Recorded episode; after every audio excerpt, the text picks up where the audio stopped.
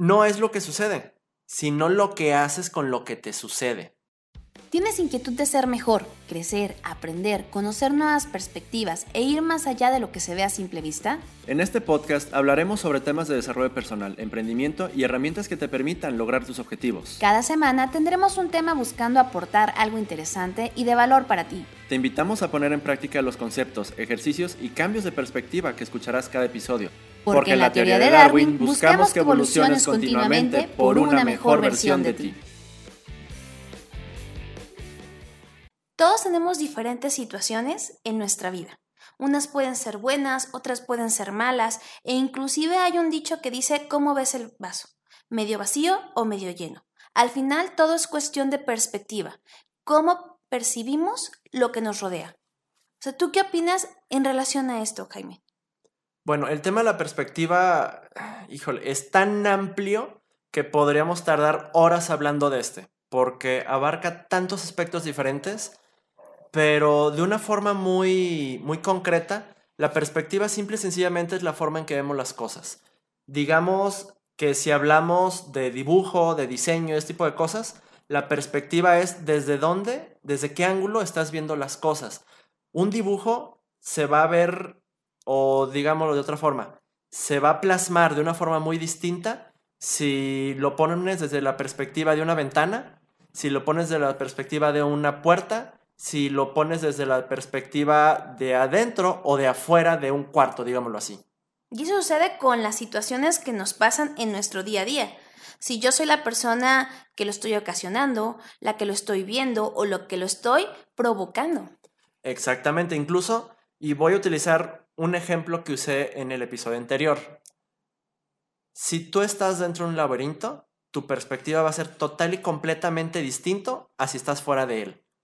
Y va a ser muy distinto si estás en la entrada del laberinto o lo ves completamente por encima.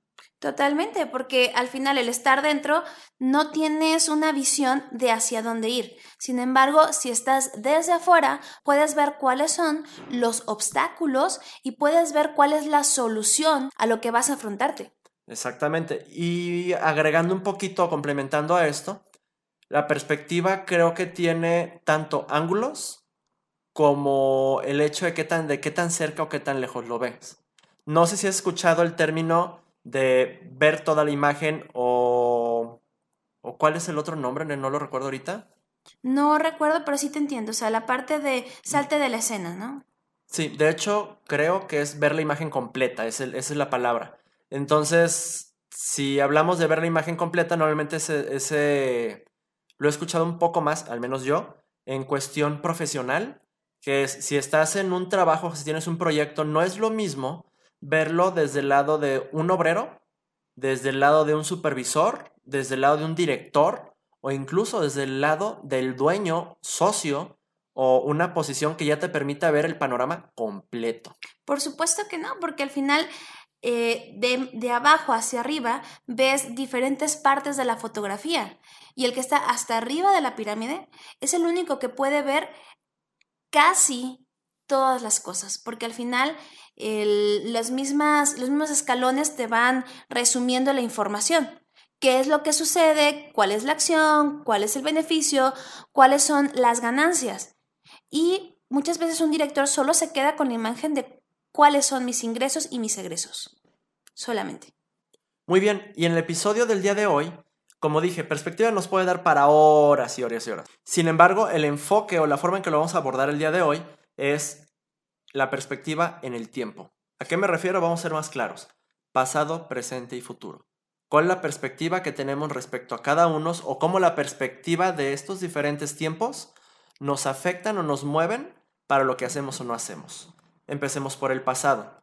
¿Qué es lo que sucedió en el pasado? Nos puede cambiar la perspectiva, podemos tener diferentes perspectivas respecto a ello? Creo que cada una de las vivencias en nuestras diferentes etapas marcan la persona en la que nos convertimos y pueden ser tan situaciones de cuando éramos niños y elogiaban nuestros triunfos, así como situaciones en las que no pudimos lograr algo y nos sentimos frustrados. Y un caso que se que es muy cliché, digámoslo así, en particular en Estados Unidos, es el tema de cuando está en el high school o en el caso de México, la preparatoria, secundaria preparatoria, ese tiempo donde en Estados Unidos es muy común todo ese tema de las porristas o cheerleaders, el tema de los que están en el, pues son capitanes de equipos de deportes, ya sea fútbol americano o cualquier otro tipo de, equipos, y fueron tal vez los mejores y todo, pero se quedan con las glorias del pasado, y esa perspectiva de lo que fueron en el pasado, pueden pasar dos cosas, porque al final de cuentas, todo se puede ver desde dos lados, pros y contras, positivo o negativo.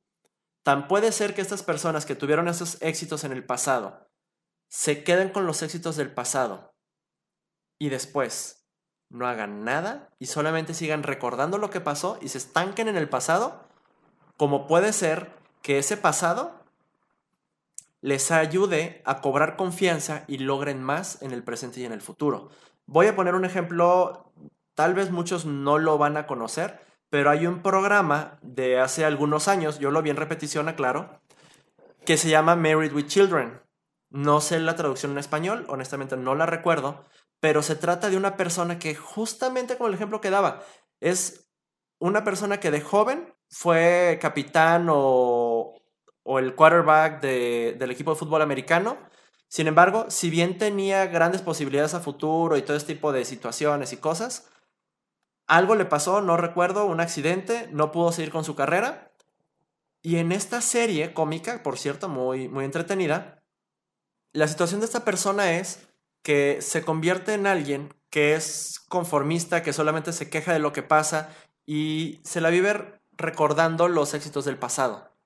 Entonces, este es el caso negativo de cuando tienes éxitos en el pasado y solamente te quedas con esa imagen sin seguir hacia adelante.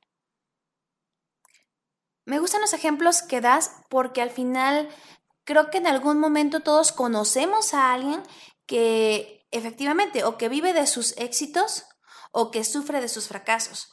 Pero el pasado marca más que dos situaciones, marca de forma positiva o negativa cada una de nuestras vivencias.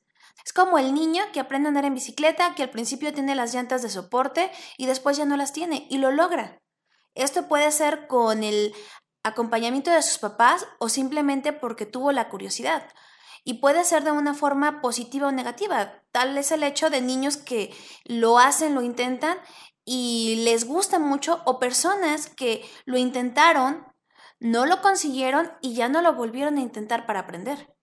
Es correcto. O en el caso de un niño que le hicieron una broma muy fuerte y tan lo pudo haber tomado como encerrarse en sí mismo ya tal vez no convivir tanto con otras personas y a raíz de esa experiencia pasada ir en decremento, digámoslo, cuando pudo haber hecho muchas cosas, se ha detenido de ser muchas, o al revés, que a raíz de eso decidió que no se iba a volver a dejar.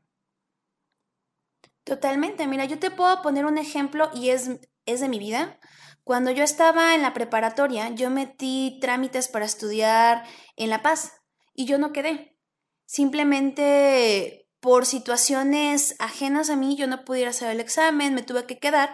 Sin embargo, tuve la opción de ponerme a estudiar otras cosas en lo que entraba a la preparatoria. Cuando yo entré a la universidad, o sea, yo me sentía tan frustrada por no haberme ido a estudiar a La Paz, Baja California. De verdad creo que en su momento fue uno de los más grandes fracasos que yo sentí en mi vida. Y después cuando entré a la universidad, yo me puse como meta que me iba a ir de mochilazo. Entonces, mis papás, cuando yo les dije esto, ¿qué hicieron? Se empezaron a reír de mí. Y hicieron bromas que en su momento me dolieron. Pero ahí es donde entra la perspectiva de cómo aplicas las situaciones, cómo un fracaso que te marca te cambia la vida porque empiezas a tomar diferentes situaciones, pero cómo tienes una segunda oportunidad de lograr un objetivo que te plantas y situaciones que te pueden desmotivar como el la desaprobación de tu familia te empuja a lograrlo. O sea, y yo te puedo decir que en esa experiencia yo conocí cuáles fueron mis límites, pero también conocí cuáles fueron mis capacidades en función de un fracaso. Y ahí es donde entra el cómo una situación no tan favorable, una situación negativa, te puede ayudar a conseguir algo positivo y no por los demás, sino por volver a creer en ti mismo. Y quisiera aquí tocar un concepto más. ¿Qué es lo que hace o cuál es el nombre que tiene todo este conjunto de vivencias que nos crean cierta forma de pensamiento? Bueno, es que al final todas estas cosas que te suceden son vivencias que te dan tu esencia, la personalidad que tienes. Exactamente. Y lo que te da la personalidad son los paradigmas. Los paradigmas son todos esos sistemas mentales o esos conceptos que generas dentro de ti y que le dan lógica o noción a tu mundo.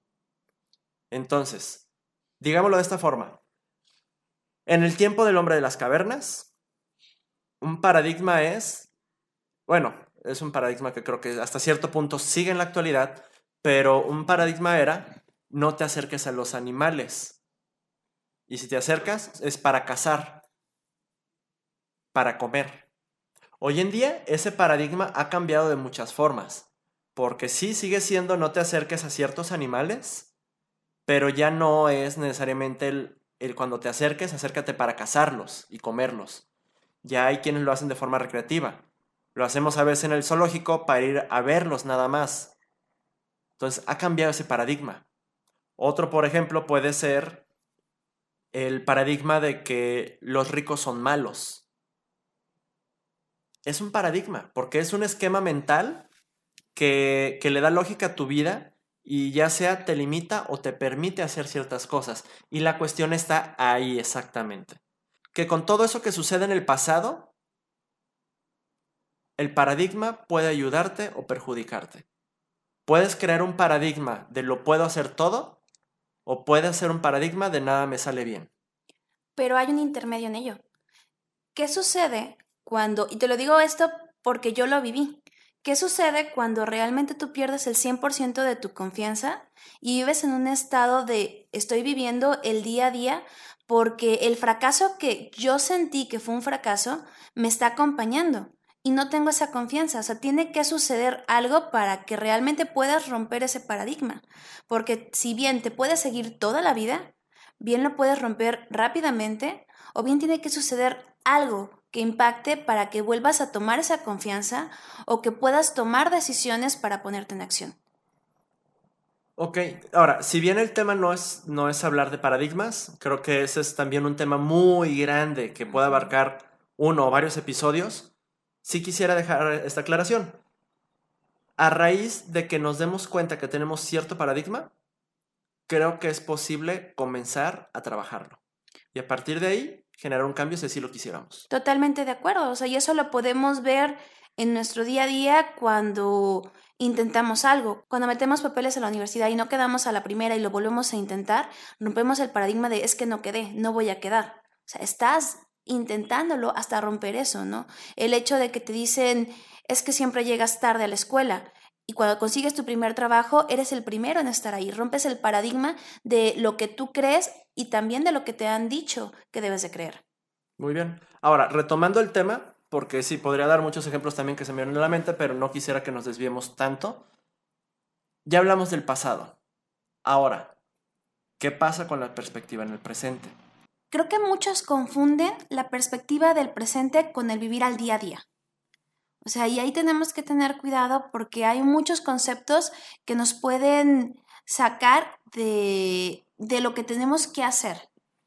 Vivir al día a día no necesariamente es vivir con el sueldo del día de hoy, vivir con lo que tengo el día de hoy. Considero yo que es también la parte en la que si bien tienes un plan, ¿qué estás haciendo hoy para poder conseguirlo?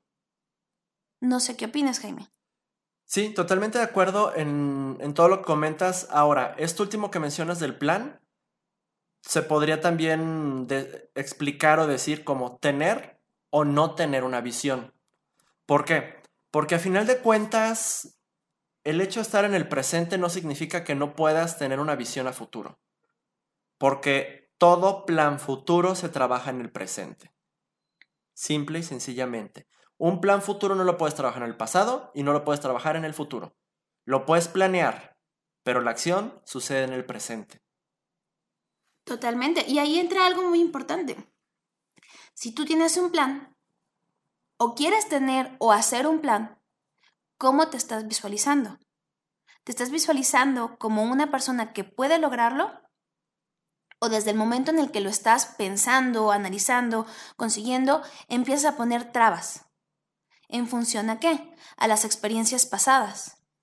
Exactamente. Y, aquí los tres tiempos se van a mezclar mucho. La realidad es que se van a mezclar mucho y a veces es difícil diferenciar qué viene del pasado, qué es del presente o qué es del futuro. Esa línea puede ser muy fina, sin embargo, a final de cuentas, todo lo vamos a accionar y decidir en el presente.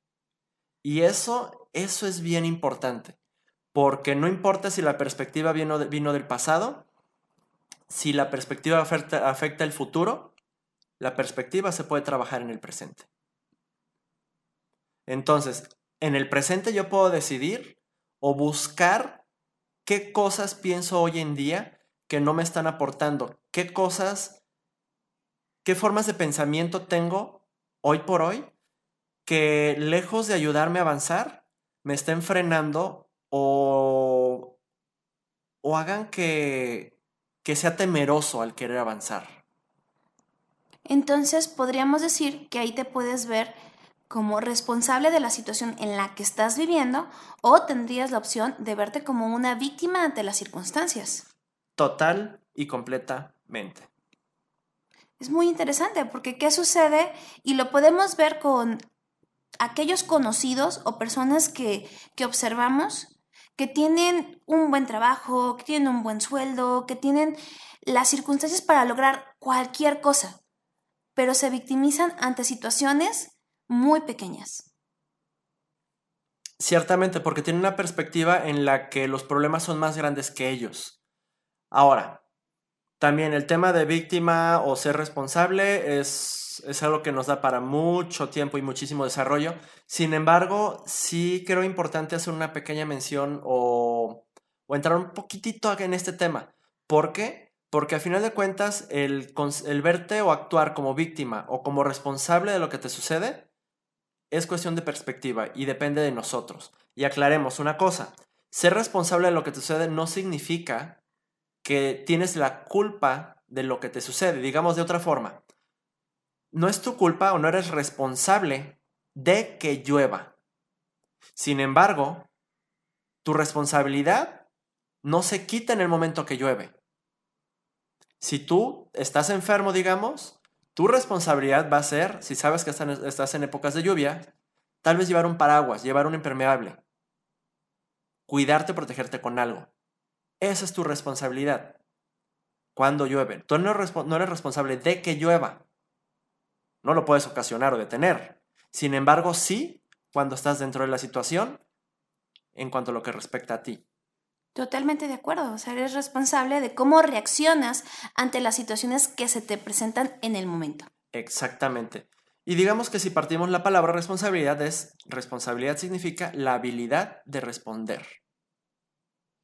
Y ahí puede ser positiva o negativamente. Exactamente. Y retomando el tema, la perspectiva de una víctima, ¿cómo es? Por lo general todo lo ve negativo, todo lo ve, inclusive puede ser la persona que ve una situación, ya sea en el trabajo, personal o de amigos, y que considera que las palabras, las situaciones o las acciones son provocadas para que esa persona quede mal. Y lo hemos visto, lo hemos visto con personas que es que fulanito está hablando de mí, cuando ni siquiera sabemos de quién está hablando. Es una opinión. Nos adjudicamos situaciones que no necesariamente son hacia nosotros. Ok. Y a diferencia, ¿cuál es la perspectiva de una persona que toma responsabilidad? Es consciente o tiene más criterio al momento de una situación. Si algo es desafortunado, por ejemplo, una junta en la que la persona no alcanzó a terminar los resultados, es consciente de que la responsabilidad de lo que tenía que entregar fue de ella. ¿Por qué? Porque no terminó lo que tenía que hacer en el tiempo o no hizo lo necesario para poder conseguirlo te responsabilizas de las acciones y las reacciones que provocan lo que haces o lo que dejas de hacer. Efectivamente. Ahora, víctima y responsable lo estamos poniendo en el presente. Sin embargo, hagamos una aclaración. La realidad es que cualquiera lo puede poner también en pasado o en futuro. Sin embargo, lo ponemos en presente porque en este momento es cuando tenemos esa respuesta o esa reacción. Porque podemos decir que somos víctimas del pasado, pero también podemos decir que aprendimos del pasado y tomamos la responsabilidad de aplicar las acciones en el presente. Podemos decir que somos víctimas de que en el futuro no tengo buena una buena proyección o puedo esperar buenas cosas, pero también puedo decir que soy responsable de lo que sucede en mi futuro porque puedo cambiar lo que hago en el presente. Entonces, a final de cuentas, lo de víctima y responsable puede verse en cualquier tiempo, pero siempre se aplica en el presente. Totalmente de acuerdo contigo, Jaime. Y ahorita ya cambiando un poquito más al futuro. ¿Tú consideras que pasar al futuro sin acción es lo correcto? Primero y antes que nada, en el futuro no hay acción. Sin embargo, para crear un futuro, no sucede sin acción. No sé si me explico o fue confuso. Explícalo, por favor. Ok, va. En el futuro no hay acción porque es un tiempo que no ha llegado. Sin embargo, si tú quieres crear un futuro, digámoslo de esta forma, si tú vas a correr una carrera de, digamos, una carrera corta de 5 kilómetros nada más, no puedes llegar a la meta si en el presente no tomas acción, no das los pasos, no corres, no caminas. Sin embargo, de la misma forma, cuando estés en, en la meta, no es que en ese momento estés corriendo los 5 kilómetros. O sea, la acción no sucedió en el futuro, sucedió ya en el pasado, estando en el presente. O sea, es un poco confuso este tema de, de mezclar los tiempos.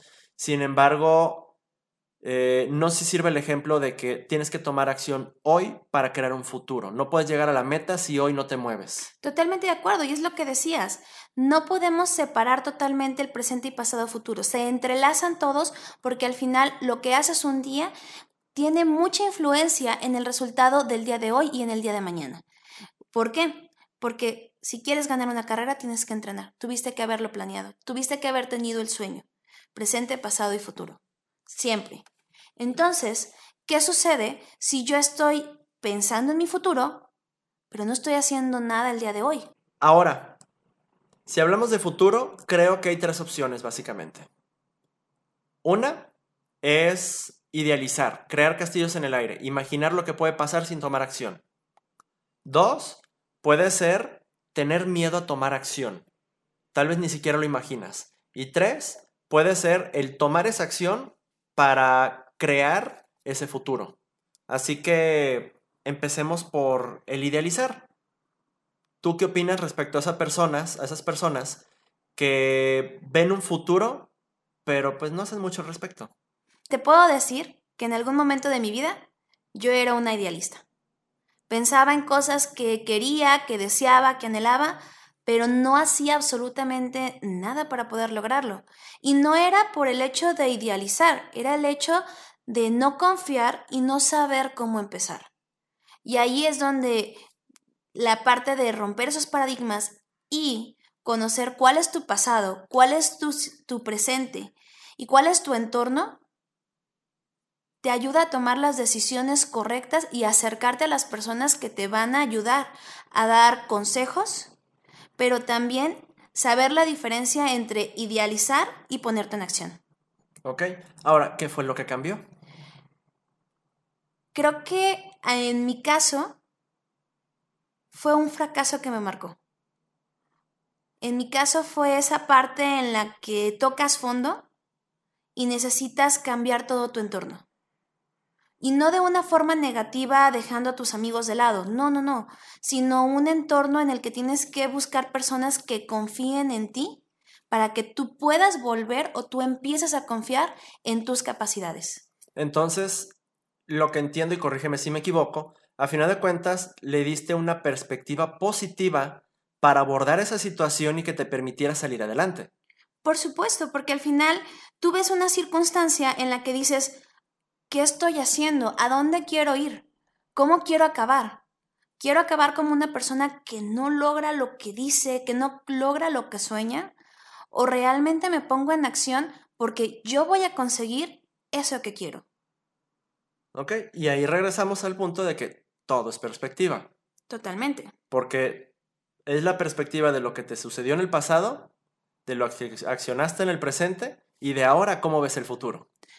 Y cambia totalmente en el momento que tú decides cambiar tu perspectiva de una manera positiva en la que empiezas a confiar un paso a la vez en ti, cambia todo tu entorno. El entorno no determina quién eres. Tú con tus decisiones y cómo ves y apoyas, determinas quién eres, qué vas a hacer y qué vas a lograr. El segundo punto que comentaba aquí en el futuro es el miedo. El miedo a ese futuro. A veces tenemos, digamos, malas rachas. A veces no nos va bien por la razón que sea. A veces no nos preparamos lo suficiente. A veces todo eso que hicimos en el pasado o estamos haciendo en el presente no están abonando para un futuro y lo sabemos y tenemos miedo a ese futuro y tal vez ya no lo vemos y adquirimos una perspectiva sombría de lo que puede suceder o de lo que creemos que va a suceder. Y eso nos frena. Eso, eso hace de alguna forma... Bueno, voy a corregir un poquito. En lugar de eso hace, porque sería darle el poder o la responsabilidad a algo más de que suceda o no suceda y la responsabilidad es mía, aclaro. Pero gracias a eso, debido a eso, mi percepción termina modificada cuando no tomo la responsabilidad de eso y termino, termino llegando a cierto grado de victimez, en donde llego a ese miedo de ver el futuro y tal vez ni siquiera lo veo. Ahí es donde si tocamos un poquito un tema del capítulo pasado, es pedir un consejo a una persona, quizá no sea nuestro amigo, quizá sea un conocido, pero una persona que tenga los resultados que nos gustaría obtener. Porque en ocasiones esa persona estuvo igual que tú. Y empezó igual que tú. Porque todos tenemos situaciones positivas o negativas que nos marcan y nos dejan cicatrices. Pero esas cicatrices son las que nos hacen realmente no quitar los pies de la tierra. Efectivamente. Y retomando el ejemplo que daba al principio de este programa cómico de televisión, de Married with Children, esta persona que fue el mejor jugador de fútbol americano en su escuela, que sufrió un accidente y que ya no tuvo futuro y se estancó ahí, él no ve un futuro, él tiene miedo al futuro. ¿Qué es lo que él podría hacer para cambiar ese futuro? Lo primero que yo diría es lo que tú acabas de mencionar, pedir un consejo, pedir ayuda tener la humildad suficiente para decir, sabes que no puedo solo. Con lo que tengo ahora, no me es suficiente. Y no quiero lo que veo que va a suceder a futuro. Puede pasar. Pero aquí es tener esa capacidad. Porque yo puedo decir que estoy en una situación, yo puedo sentir que estoy tocando fondo, pero no por ello tengo la humildad de levantar la mano. En muchas ocasiones la educación que recibimos nos impide pedir ayuda. Y muchas veces lo que podemos hacer es escribir, analizar desde afuera qué es lo que sentimos y qué es lo que podemos hacer. Y bueno, pasando al tercer punto, que es sí tomar acción para crear ese futuro. ¿Tú qué crees que es lo que debemos de hacer para, para lograr eso? Yo considero en mi caso que hacer un plan siempre, siempre te va a abrir la perspectiva de lo que puedes lograr.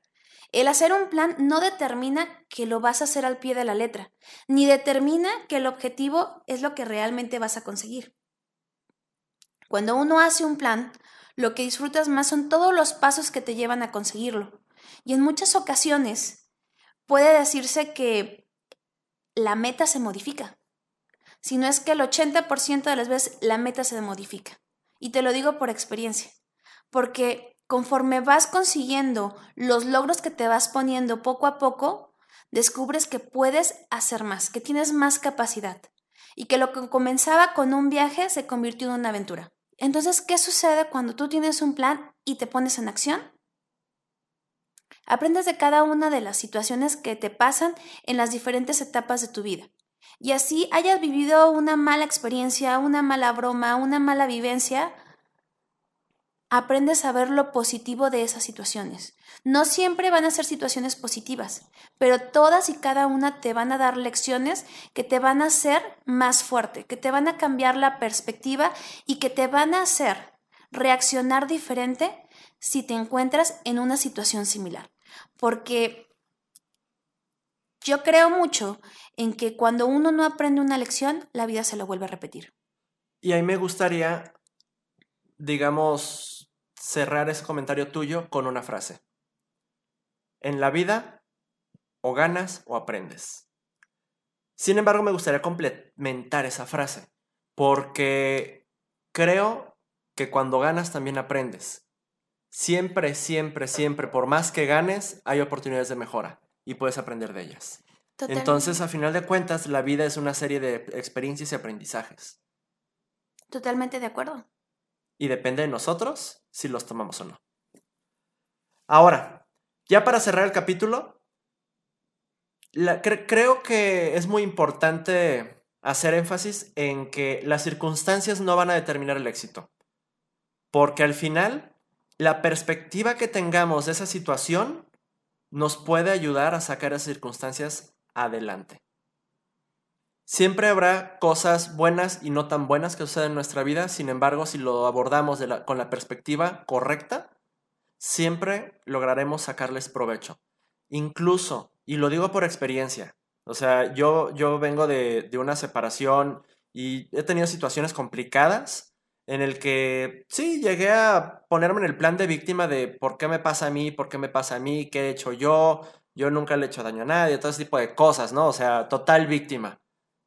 Pero en el momento que, que superas esa situación, sales adelante y si logras adquirir la perspectiva, hoy por hoy yo puedo decir que incluso de las peores situaciones que he tenido en cualquier parte de mi vida, he logrado sacar grandes aprendizajes. Y esos grandes aprendizajes de poco van a servir si no los ponemos en práctica. Entonces, tan importante es tener la perspectiva como ponerle acción.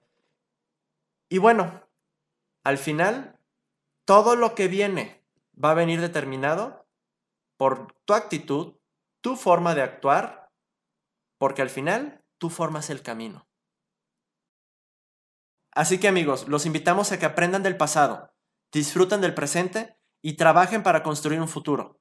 Pero de la misma forma, también que nos sigan en nuestras redes sociales, Facebook e Instagram con la teoría de Darwin. Y no olviden darle seguir en cualquier plataforma que nos estén escuchando. Y recuerden que nos encuentran en iBox, Spotify, iTunes y Google Podcast. Cualquier comentario que tengan será bienvenido, nos dará mucho gusto leer sus comentarios. De igual forma, si tienen dudas o quieren escuchar sobre algún tema. Hasta la próxima.